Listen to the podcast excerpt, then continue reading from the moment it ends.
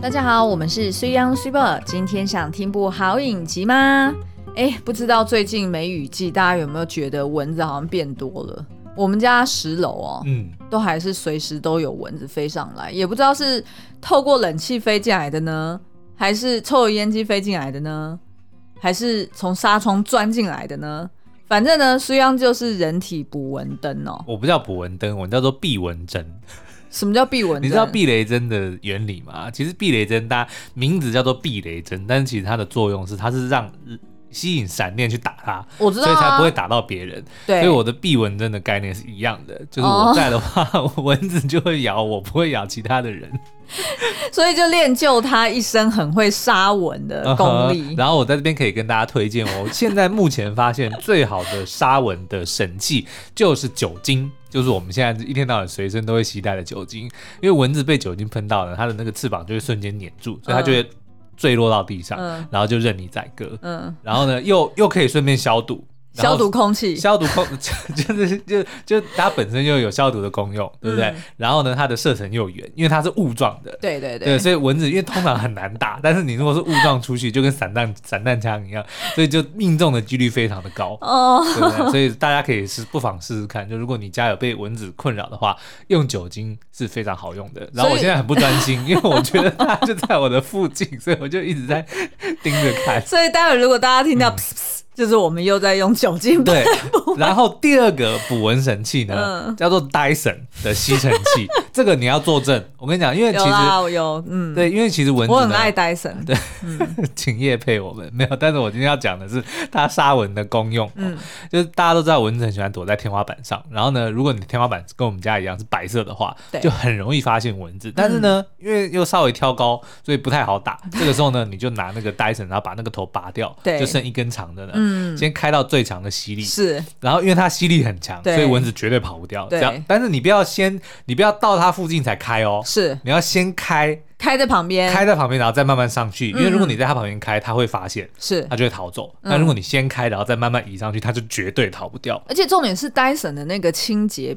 非常的方便，对，就是它只要一个按钮把它拉上来，是，然后它就直接全部倒出来了，所以那个蚊子也会直接混在那些灰尘啊、垃圾里面。然后呢，如果你跟我们家一样是用那个轨道式吊灯的话，嗯，你还可以顺便就吸一吸旁边灯 灯上面的灰尘。对对对，因为它可以换头，非常轻易简简便的，一键到底就可以换头。对，所以就跟大家分享这两个我目前发现最好的杀蚊子的神器哦。那跟今天节目呢一点关系都没有，有了有了，跟死亡有关系、哦、真的吗？好了，我们今天要介绍的就是《爱死机器人》嗯、，Love Death and Robots 是，你知道我第一次看到这个影集的名字的时候，我根本不知道怎么念它。那时候我们两个就在那边讲说，哎、欸、哎、欸，好像最近有一出影集叫什么有什么死叉，然后有有关什么叉的一个影集，然后我们根本就不知道说它到底为什么要叫这个名字。那待会我们会来解析，就是它这整个系列的背景是什么。嗯、呃，那这个作品呢，其实总共有三十五个长短不一，然后画风各异的这个独立动作。呃，动画片不是动作片，的确里面也有一些爱情动作场面，哦、对，对，所以算十八禁吧。它是十八禁的，嗯嗯。那它其实呢，呃，大部分的集数都是由不同的编导，然后跟动画制作团队制作而成，嗯、所以它的那个动画的风格也很不一样。对，有些是电脑动画，然后有些是手绘，那甚至还有停格动画都有出现过。还有那种什么 cyberpunk，嗯，就是有很多什么蒸汽机啊，对对对，看起来有点末日感的那种那种氛围哦。其实我们非常的喜欢。那呃，它其实是呃，总共有三季，那第三季是最近才刚上，然后总共有九集。那就像刚刚说的，就是它总共有三十五个故事嘛。那其实是呃，有一些大部分的故事其实是改编自一些短篇小说，嗯、然后有一些当然就是编导他们自己的原创 idea、原创作品。然后呢，也这样子去 inspire 我们，就决定说，好，我们讲了那么久要做编剧，对，但是都写不出一个字来，所以呢，我们这次要把门槛就是拉成另外一个，就是我们比较能够尝试的门槛，先写 short stories。对对对对对，因为我们有太多 idea，我们现在已经有没有累积至少十个？有，对，然后而且都是。很不一样，现在在市场上完全没有出现过来。对，套一句食神的话就是、嗯、“What a brilliant notion”。哦，不是不是食神，是那个食神要讲这个少林足球。大家如果去看少林足球的英文的字幕，他就在讲那个少林功夫加唱歌跳舞的。哦，对对对对对，What a brilliant notion！所以呢，我们就非常自豪，想说，哎，那我们就先来写成短篇小说好了，搞不好就会成为《爱死机器人》第十季的其中一个作品。我们要那个 dream big 嘛，对对对，对对，目标二零三二年。二零三二年我们要登上 Netflix。好啦，那所以呢，这整个系列其实从刚刚听起来就是觉得说，哎，非常的大人像哦，就是它基本上就是横跨惊悚。然后也有带有一点哲学的巧思，然后跟奇幻、黑色幽默等等的不同类型哦。不过它既然叫做《爱死机器人》，基本上呢，它每一集就是掺杂了不同程度的有关爱的元素，嗯、或者是死亡。或者是机器人的元素，对，那它每一集其实都有自己的名称哦，但是呢，嗯、多多少少都脱离不了刚刚讲的爱死机器人这三个元素。嗯，那根据这个 Fandom 的网站叙述呢，里那个爱代表的呢就是故事里面的裸露或是性爱元素，嗯，死呢则代表着血腥还有残暴的元素，嗯，机器人呢就是代表着科幻、机械或者是反乌托邦以及奇幻元素哦。嗯嗯，那呃，其实大家也会看到另外一个特色就是。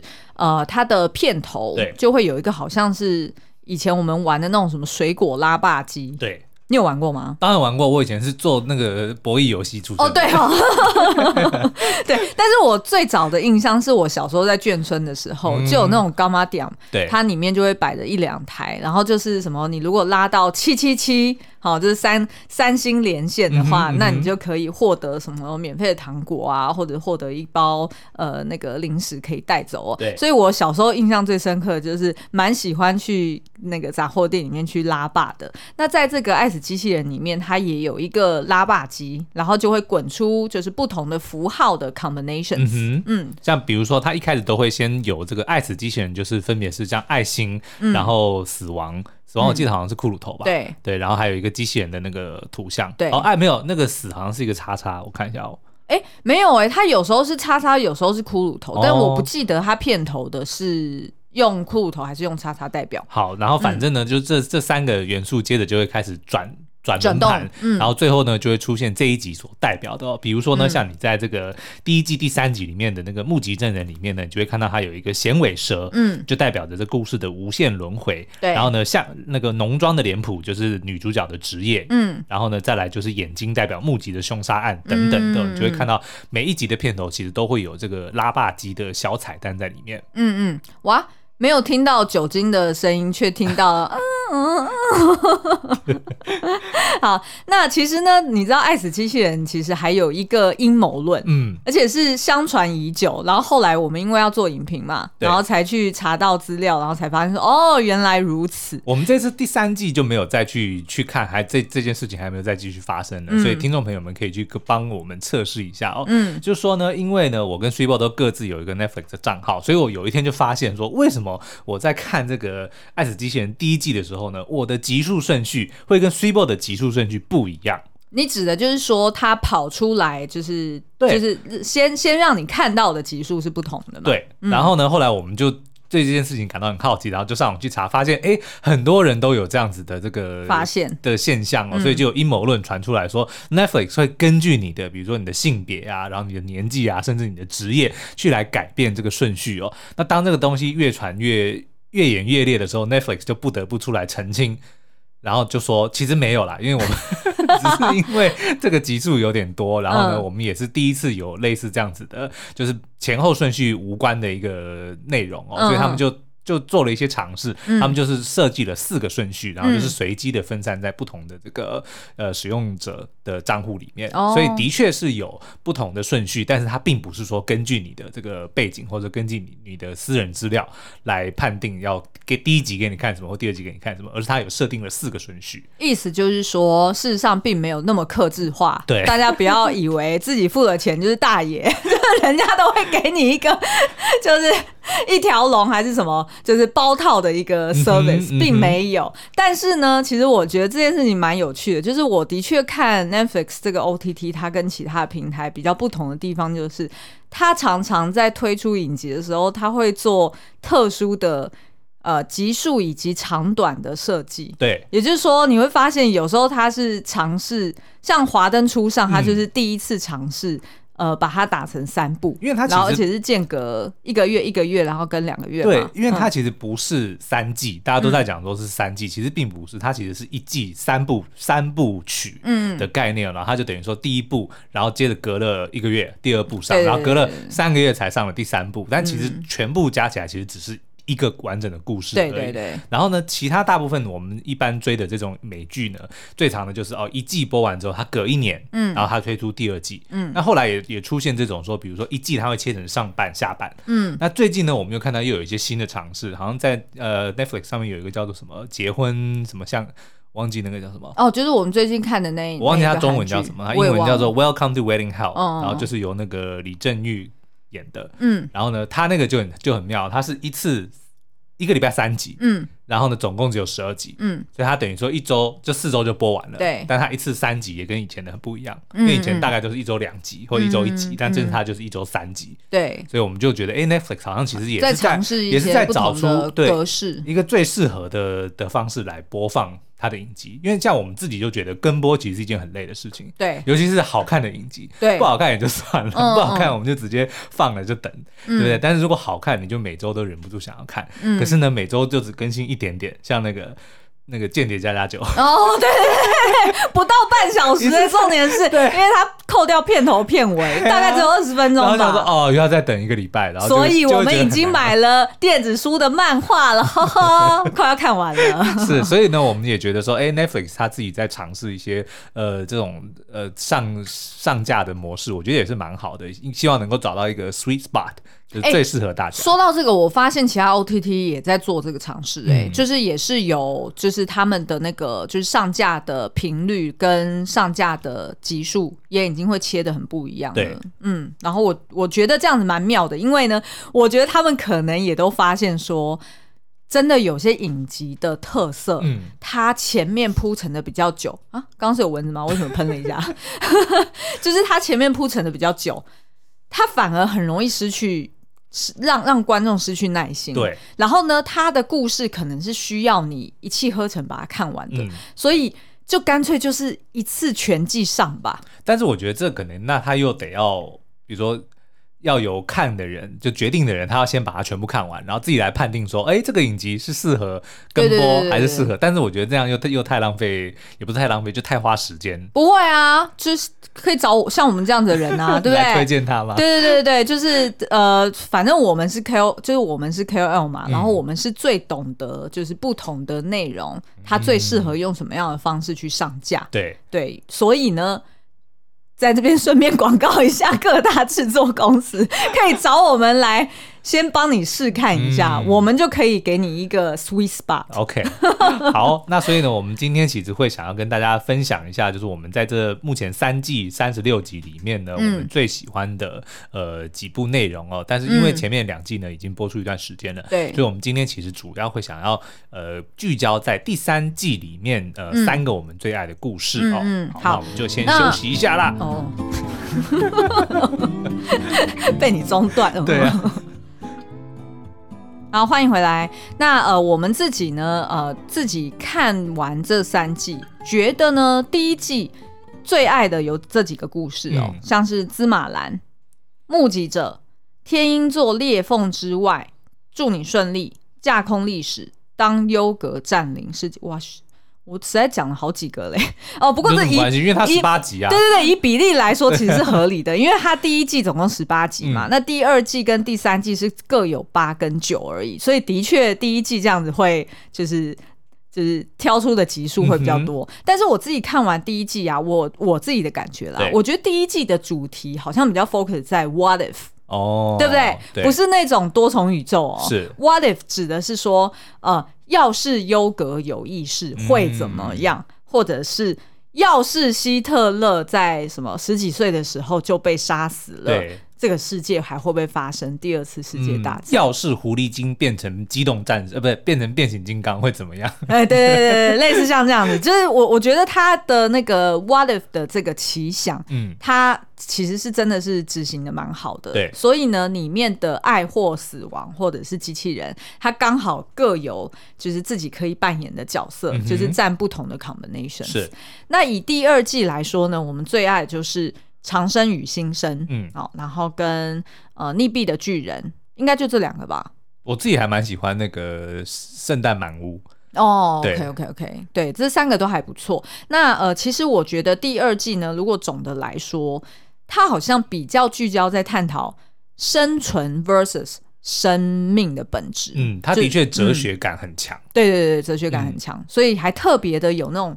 诗选剧就是很有诗意的感觉，对，但是也可能是因为这样，其实第二第二季的这个当初推出的时候风评就不如第一季了，嗯、大家都可能讲说啊，这个团队是不是累了？好像没有就重开始重复主题，但其实我觉得他是开始比较探讨深层的一些对对对哲学意涵在里面。哎，我觉得简单来讲就是不够。不够露吗？对，不够露，不够色，然后不够血腥，不够暴力，不够爱，不够死，不够机器人。对对对对对对，就是对。所以呢，第三季的时候，他们就哎、嗯欸、再拉回来，对对对，有有有爱，然后也有死。哎、欸，不过性爱的确是比较少，第三季来说，嗯、然后死亡是比较多的。对，所以我觉得第三季当然也有可能，我们自己猜测啦，因为它有蛮多的制作时间，刚好跟这个过去这三年疫情的时间 overlap。然后再加上大家也知道，就过去这几年气候变迁蛮严重，所以整个地球、整个世界，嗯，我们都不断的感受到很有末日的感觉，是对不对？所以我觉得它第三季反而呢，就更聚焦在人类如何自寻死路的这个议题上面去发想了，嗯、对不对？就是有讲更多人类因为自大、因为自私、因为各式各样的欲望走到。终究有一天是会自掘坟墓的，对，所以我觉得他反而做出了跟前面两季蛮不一样的区隔。嗯嗯，好，那所以我们接下来就来聊一下这个第三季我们最爱的三个故事哦。其实也的确分别去凸显了人类的三大特色。嗯，第一个呢，他去指使，呃，应该说直指人类终究会死于自私。对，好，那这个代表故事就是。插进旅行，Bad Traveling。嗯，那这个插进旅行的故事呢，它是描述一艘啊、呃，就是在猎猎杀猎捕鲨鱼的那个渔船哦。嗯、那他们呢就被这个呃一只很巨大的螃蟹怪兽给登船攻击。那呃。在这个水手间们都有在相传说，如果你一旦遇到这只怪兽，就是这个大螃蟹哈，基本上是没有人会逃过它的魔掌的。所以呢，他们就会讲说，哦，呃，某某船他遇到了 bad traveling，、哦、就是他遇到了那只螃蟹，呃、对，插进旅行，意思就是遇到了那个那个螃蟹啦。嗯、那所以基本上呢。大家就会觉得说，一旦遇上这个怪物，就是要想尽办法去求生生存哦。那所以，呃，故事的主角呢，就是这个托林，他的确就遇上了。然后，当然就是一阵厮杀之后呢，就是包含他，然后跟剩余的船员呢，就呃躲到呃，就是留在那个船的甲板上。对。然后，这个大只的螃蟹呢，就躲到这个底下的船舱。所以大家当然就很担心啊，因为你还没有靠岸嘛，嗯、然后也不晓得什么时候。后那个螃蟹又会上来甲板去猎捕人来吃哦，所以呢，他们就决定说，好，那是不是要用抽签的方式？找一个代表去到底下看那个螃蟹现在到底是在干嘛，嗯、然后上来再通报大家。但基本上呢，大家都心知肚明啊，就是被抽中的那个人基本上就是去送死的啦，不太可能带什么情报回来哦。那所以呢，这整个故事就是在描述呢，这个托林他怎么样呃，就是跟怪兽达成协议，然后甚至是呃发生了一连串他跟这些船员们勾心斗角，然后呃展开算计的故事、哦。对。那其实这个插进旅行呢，是《爱死机器人》整个系列里面的元老故事。嗯，呃，这个是我在网络上面找到这个就是原始的制呃两个制作人之一的这个 David Fincher。哎，不过他们好像是有三个制作人，但是另外一个制作人比较没有那么在台面上的。那其中一个呢，就是 David Fincher，他有提到说呢，呃。这个插进旅行就是当初他们在一开始要 pitch 给不同的动画制作公司的时候，嗯、拿来作为一个 story。啊、呃，就是 story 一个脚本，然后让他们看，然后让他们理解说，啊、呃，他跟 Tim Miller 是想要做这个一连串的类似的故事，嗯、然后这个就是我们其中一个故事。对对对，嗯、那所以这个呃，插进旅行呢，它的编剧其实蛮知名的、哦，他他虽然是改编自一个呃，就是也是短篇的小说，那但是它其实呃是由这个。《火线追缉令》跟《断头谷》的编剧 Andrew Kevin Walker 所改编而成的，然后当然就是由 David Fincher，就是也是这个呃《火线追追缉令》的这个名导来指导哦。那呃，大家应该知道 David Fincher。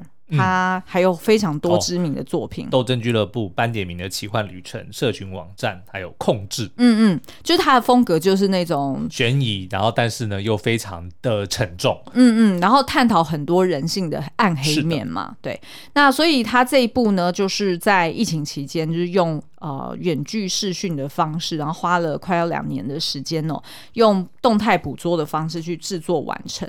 那所以，呃，其实我我们一开始看的时候呢，就觉得说这一部就这一集啦，它其实最主要是在讲到底什么才是真正的公平，嗯，跟什么才是真正的人类的文明。嗯，意思是说，呃，大家想象就是当人类遇到比他更强的一个生物在眼前，嗯。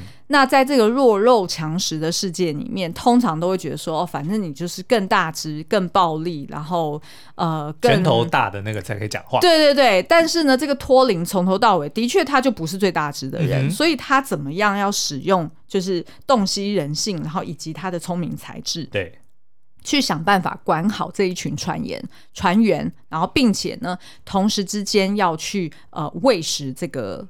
呃，这个这个螃蟹哦，否则到时候就是在这个旅程上面，最终他也会可也有可能会成为被喂食的那一个嘛。嗯、所以呢，他其实这个托林他一开始呃，就是被其中一个就是比较大只的船员给反叛了，对，然后就逼迫他呢去跟这个螃蟹交涉、哦。其实他不是反叛，你知道吗？他们很妙，他一开始就是先。嗯呃，先用抽抽签决定谁能够谁要下去跟那个螃蟹谈判，然后结果呢，托林其实一开始是抽中是安全的，是最大只的那个船员，他抽中短的。对，那当然他就不甘心嘛，所以他就拿着这个短的时候，他就讲说好，所以我们现在决定谁是 leader。对，然后就由 leader 来决定谁去。嗯嗯，所以也就是说，其实是这个最大只的那个他耍赖，明明是他输了，啊、但他就抽到短签，本来的意思是说短签的人要去。自杀要去、嗯、要去送死，但他说哦没有，短签的人是才能决定谁要去送死。嗯，但是因为他是最大只的，所以没有人能够反抗他。敢忤逆他。也就是说，在那个情况、嗯、原本是一个非常公平的民主的一个机制，但是呢，却因为有一个怎么讲，权力最能力最强的人。他想要破坏体制，你就、嗯、你就拿他没办法。嗯嗯嗯嗯。但是呢，托林蛮厉害的，因为他一去到这个就是船船舱的时候，他就直接跟这个螃蟹交涉，然后就只说只有我可以控制全部的船员，嗯、也只有我可以喂饱你，所以你不能杀我。其他人都可以吃，但只有我你不能杀。所以基本上他那时候就已经立于不败之地了。那接下来呢，他当然也是用了其他的计策，然后去跟啊、呃、船员们去勾心斗角嘛。那我觉得就是这个故事其实告诉我们，就是说最重要的，其实在一个群体里面，然后尤其是在一个呃算是失去体制控管，然后回到最原始状态的一个小型人类社会里面的时候，嗯、其实洞悉人性才能让你全身而退。对，但是我觉得其实这部。这个短片呢，我觉得让我得到最大的体悟，就是说，其实生存呢，就是利用跟被被利用之间的一个平衡。就是你当然人都不喜欢被利用，但是你也不得不会得要有利用别人的时候。所以其实你就是要懂得你什么时候可以利用别人，然后什么时候可以被利用，然后被利用呢，也不一定是坏事。嗯，我觉得其实就是要。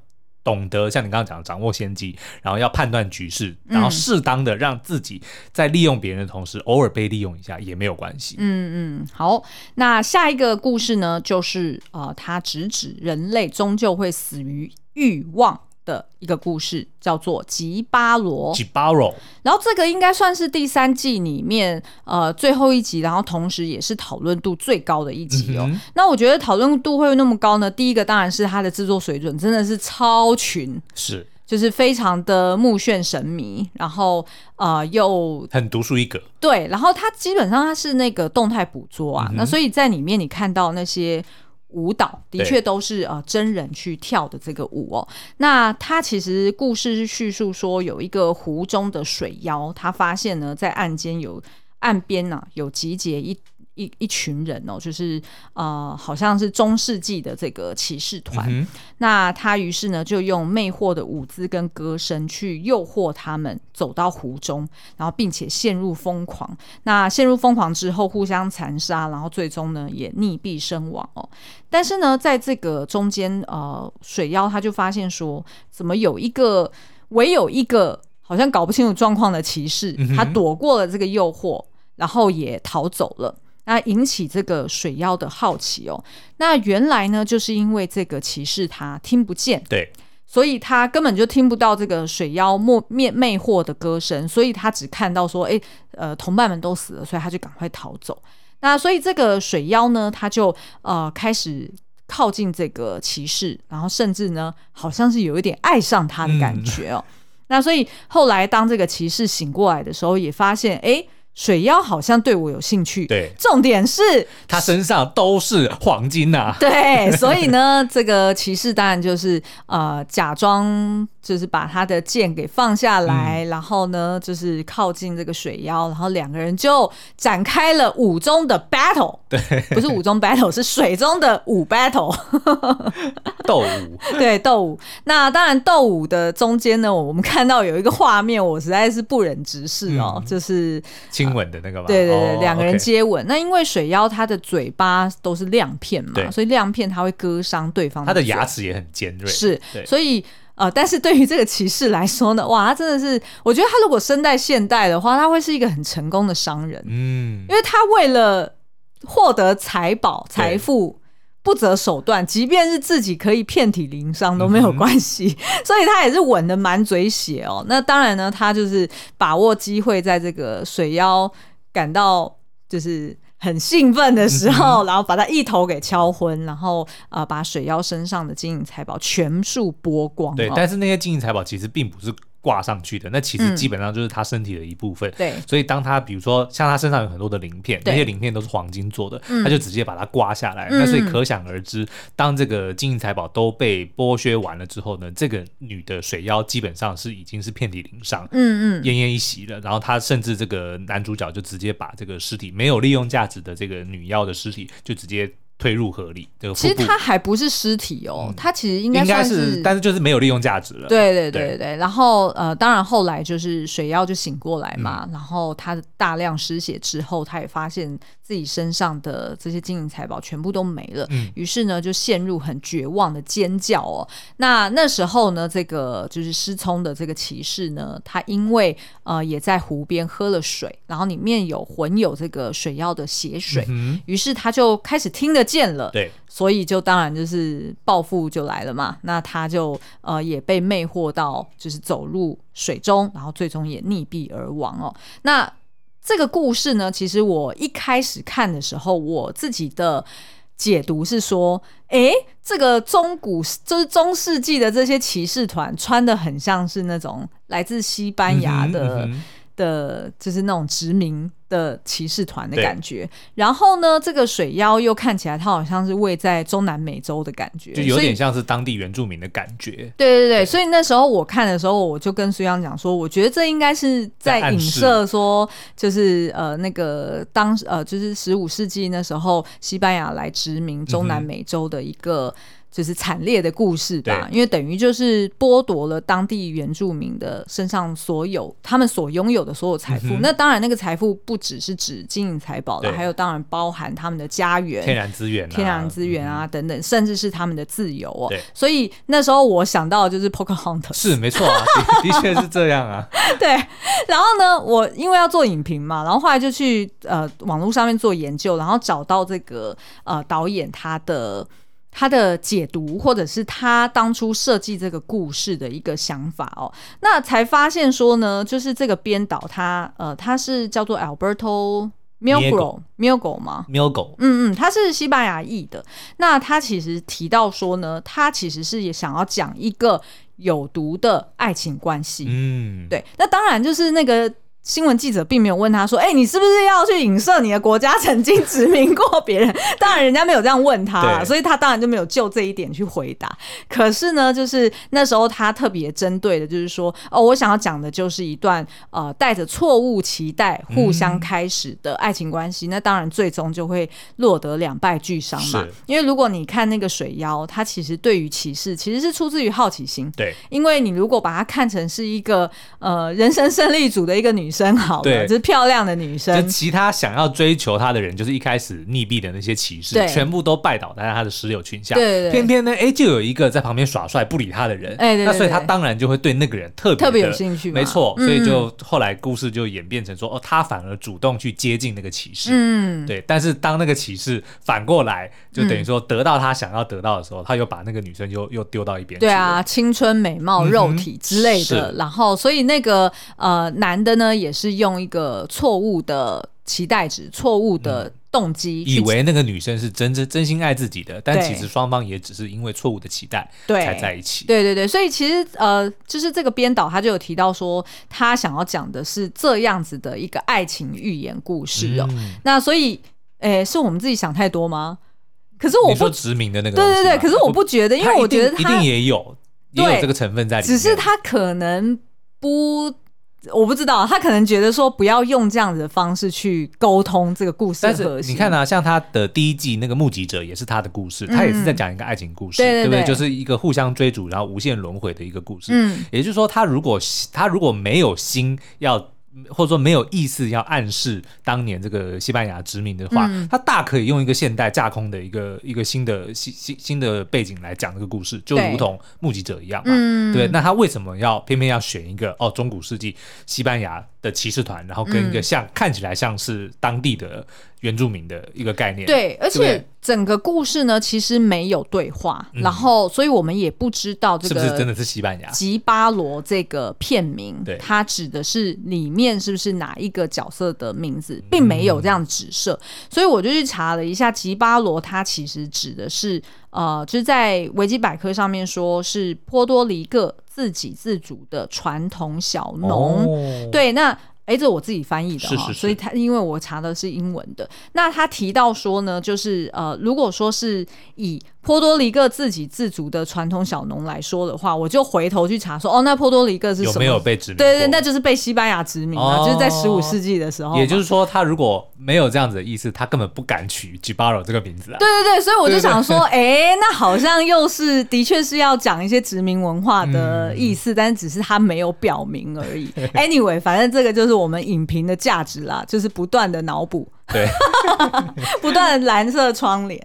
好，那最后一个故事呢，是指说人类终究也会死于自大，嗯，也就是呃虫群 swarm 这个故事哦。那这个故事其实我那时候看的时候，看到最后结局，我觉得有一点讶异。怎么说？我就想说，哎，怎么突然就停在这里？就感觉它很像是某一个。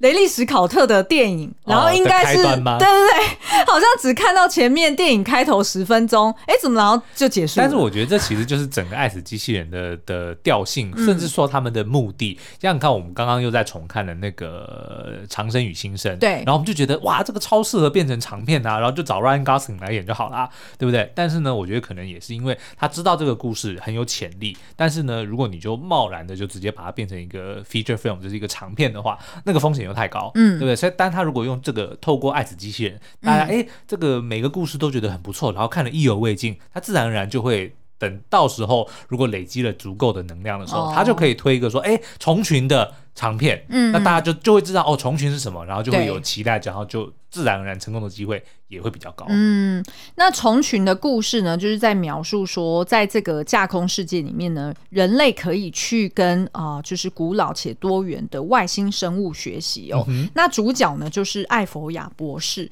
他刚好呢准备从一个星球。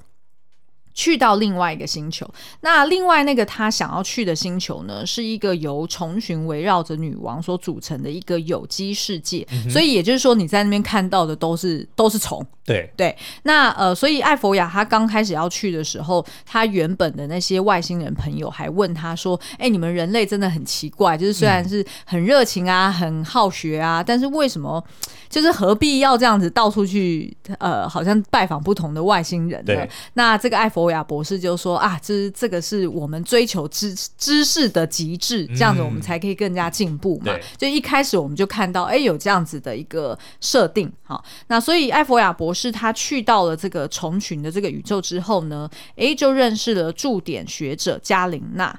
那那个加琳娜当然就是一开始就介绍他说哦，这个宇宙是怎么运作呃运作的呀？然后呃，我也想要知道你为什么要来到这边去学习虫族的这个呃组织的方式。那当然，这个艾佛雅就讲的很直白了，因为反正彼此都是人类嘛，是同一个种族的，嗯、所以他就直接跟他讲说，因为我们现在人类世界呃，应该我自己猜测有可能是陷入战乱，对，所以非常的混乱，所以他认为呢。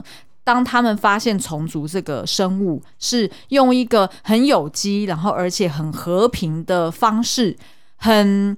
很很有规律的，呃，很有规律，很有效率的，可以打造出一个非常完整的一个社会的时候，嗯、他们就动了这个人类贪念。的贪念，就是说，哎对，再加上这个虫群呢，其实他们本身是不会思考，他们是透过都是透过费洛蒙，就是虫呃女王的费洛蒙，然后来执行他们的任务，嗯，因为他们本身其实并没有思思考的能力，对，所以他们就觉得，那如果我们可以善用这几个优势，嗯，自己去培育一些这个虫。来给我们受我们的控制，来当我们的奴隶的概念的话，哎、嗯，那不是多好？是。那所以呢，那个两个博士当然就是呃，就朝这个方向去进行。对。但是哪有这么顺心？对，也就是说，呃，其实人类在这个世界上，老实说，如果把就是整个宇宙，甚至是不同的、嗯、呃银河系的宇宙，把它纳入来看这个时间的这个这这叫什么尺啊？就是。啊什么尺？时间的长河是吗？你是要讲这个？呃，也可以啦，就是反正意思是说，人类的历史实在是太短了。对，所以人类这个生物呢，很有可能在外星人的眼中根本就是微不足道，对，非常渺小，然后非常可笑的，对对，就是一个屁。就像那个不是有一个什么亡灵夜吗？呃，对对，就最后当地球爆炸的时候，在整个宇银河系看起来，嘣，就只是一个屁。对对对，所以就是人类怎么会可以这么的自大，然后认为说他还可以去控制别人，他可以去奴役另外一个文明，嗯，对，也不是文明啦，另外一个种族，另外一个生命。是是是，你要不要讲一下你那天跟我讲的？那个资本主义的破坏的那件事情，资本主义的破坏就是他们他们到了一个地方，嗯，就是如果他想要让资本主义在那个地方盛行，他得要他他就会进行破坏，嗯，对不对？比如说他们原本自自己的，比如说农民，他就就过得非常的好，对对对对对，就是意思是说，呃，这真实历史哦，就是在中世纪的时候，其实呃，在欧洲有一度因为是黑死病死了，就是。呃，非常多人嘛，然后所以当时候呢，这个呃农业社会其实是缺乏劳动力的，嗯、所以那时候的农民，他们因为还拥有自己的土地，土地，所以他们其实是过得很舒服的，就跟那个萨诺斯。Blip 之后，哦、其实人类应该是过得比较舒服，对吗？对，虽然你失去很多你心爱的人，但是以资源来说，其实是很够用。他可以自给自足，然后一年其实只需要工作几个月，所以大部分剩下的时间呢，他他也完全没有任何想要工作的这个动力，就就在那边玩啊，然后在那边崇拜大自然啊，在那边跳舞唱歌啊。但是对于那些曾经享受过那种荣华富贵的贵族来说，他们不能接受这些事情，嗯、因为没有人帮替他们。工作对，所以他们就开始烧杀掳掠，对。去破坏他们已经现有已经非常完整的一个一个组织架构，然后去去比如说抢夺他们的土地啊，去圈地去抢夺他们的土地，然后再反过来租给那些人，就变成说那些人，如果你想要吃饱肚子，你就得要替我工作，就变成佃农了，没错，对，然后反而就呃从那时候开始。衍衍生出来资本主义，嗯、也就是说，啊、呃，就是小小的一群富人，他怎么去想尽办法去奴役大部分的其他的人，对，然后呢，并且就因为他一开始获得了这些资源，他可以用钱滚钱，或者是他可以获得相对应的权利，啊、嗯呃，然后组织出来一个。密不可分的一个架构之后，它就可以更稳固他们的地位，那世代传承下去，于是就形成了今天大家觉得很不公平的世界。对，因为资本主义呢，嗯、它其实其实基本上就是要不断的创造需求，嗯，你要不断的消费，你要不断的花，然后你才有可能让这个就就让上层的人继续的享受你的这些贡献或者你的劳力。嗯、所以，我们在这个重组里面，其实也看到的这样子的、嗯、的人类邪恶的概念，嗯，就他人家明明过得好好的。就是人家已经有发展出一个完全就是不需要靠任何外力，嗯、然后能够自自我自给自足的一个、嗯、一个系统，嗯、对，然后他就觉得嗯，但是这个东西如果能够给我用，有多好，所以他就要去想办法去去 exploit，、嗯、去破坏它，然后就就让。自己来来获利，嗯嗯对，所以其实呢，在这个虫族的故事最后啊，就是基本上这个外星族就直接取笑人类说，基本上还不用我们去攻打你们，对，你们自己人类就会自行毁灭了，好吗？而且呢，其实反倒过来，应该是你们来当我们的奴役吧，嗯、对不对？因为其实这些外星。呃，族族群反而他们的历史更为悠久，然后跟他们的运作方式其实更为悠久的，所以基本上人类真的是很对他们而言是非常的可笑。是，所以其实我们呃也注意到说，你如果看就是虫族一开始的剧情，呃，就是另外一个外星族群对艾佛雅说的话，嗯，跟就是到了整集的最后。同样的那个外星人，就不同的外星人哦。虫族女王跟他说，对，呃，不是女王，那个是一个分支生物，嗯、OK，所以还不是女王本人哦。呃，也对他说一模一样的话，就讲说，哦，我会怀念跟你的 conversations。你知道谁还说过这句话吗？末代武士里面的那个渡边谦演的角色。哎、欸，对哦，哎。好，有猫腻。好啦，反正呢，其实都说过这句话代表什么意思，我们自己猜测。会不会一开始那个外星种族，嗯、他本来就已经设计好让这个人类，也就是艾佛亚，哦、走进了另外一个陷阱？我觉得可能不至于到阴谋，但是有可能就是一开始的那个种族，他已经看到了人类的这个弱点，就是说他总有一天会自取灭亡。也就是说，你今天跟我道别之后，我大概不会再看到你了，嗯、因为你有可能就会很快就会带着你的自大，然后就灭亡。所以，I will miss the conversation。好，所以以上就是我们最喜欢的这一季三个故事哦。嗯、但其实，其实其他的故事有一个老鼠的，我也很喜欢。是。那如果大家有喜欢第三季的其他哪些故事，然后也想要其他季的也可以、啊。哎、欸，对对对对对，嗯、也想要听我们解析的话呢，也欢迎到 Apple Podcast 底下留言告诉我们喽。好哦，那今天节目就到这边，祝大家周末愉快，拜拜，拜拜。